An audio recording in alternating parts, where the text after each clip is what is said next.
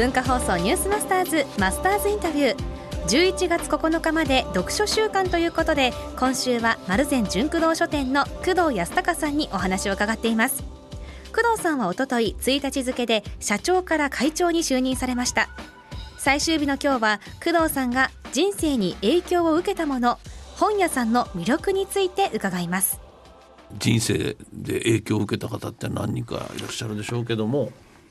まあ、型というよりかやっぱ僕は本がやっぱり積み重なってできてきたあの人間で大した教養もないのに本屋のおかげでちょびっとずつちょびっとずつ知識が溜まっていったのかなって思いますね。これ本から何を得たいと思って読んでますか？あのね本から得たいというよりか逆じゃないですかね。逆あの本を読んでると何かが思いつくっていうか本の中にこう皆さんこう読んでられてね、うん、はっとこう途中でこう止まって、うん、そういえばあの件なというふうに、本の行間で何か思いついたりもしくはあのちょっとした単語とかフレーズでそうそうこれをこの間から自分が思ってたんだみたいなことをまあ、本から開い出してくるんですか、うん、まあ宝探しみたいなもんで、え何かを得よう思って、まあ、読むケースもありますよね。その今回の民法の改正がどうだとか、っていうその目的あって読んでるケースもありますけど、まあ、ほとんどは、えー、そうじゃなくて読んでる中にあそうそう安藤先生もこんな苦労されてるんだなと。でやっぱこういうあの大先生でもこういうことがあってこういう経験してこういうのをやっててああそういえば自分もこういうことあったなっていうのをね本の中からやっぱり頭が整理してくるっていうのか開い出してくるっていうのかそういうのが本じゃないですかね。まあ今ねほとんどネットで買ってしまう人がいるんだけどそうです。ただでもあの社長にもお話しいただきましたけど、はい、本が本屋さんに来た人に問いかけるような。そうです。これはやっぱりリアル店舗じゃなきゃ。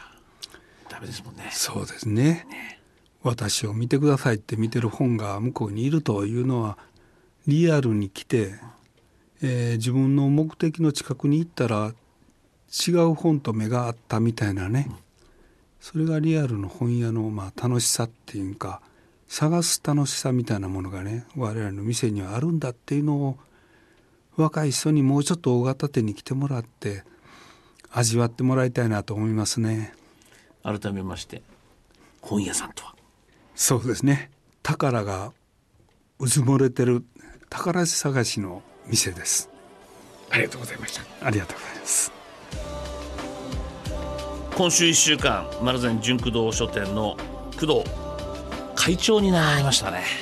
えー、お話聞いてきましたけどもいいですね。本と目が合う。本の方から語りかけてくる。探してくれ。私を探して。本の方から探して。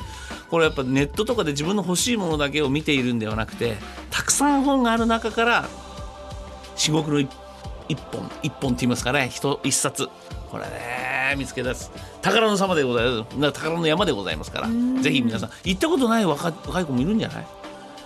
本屋さんぜひ行ってもらいたい。円を使ってほしいですねそうですね、はい、このマスターズインタビューはポッドキャストでやポッドキャストやスマホアプリラジオクラウドでもお聞きいただけます。今週の放送すべて聞くことができますので文化放送ニュースマスターズの番組ホームページをご覧ください。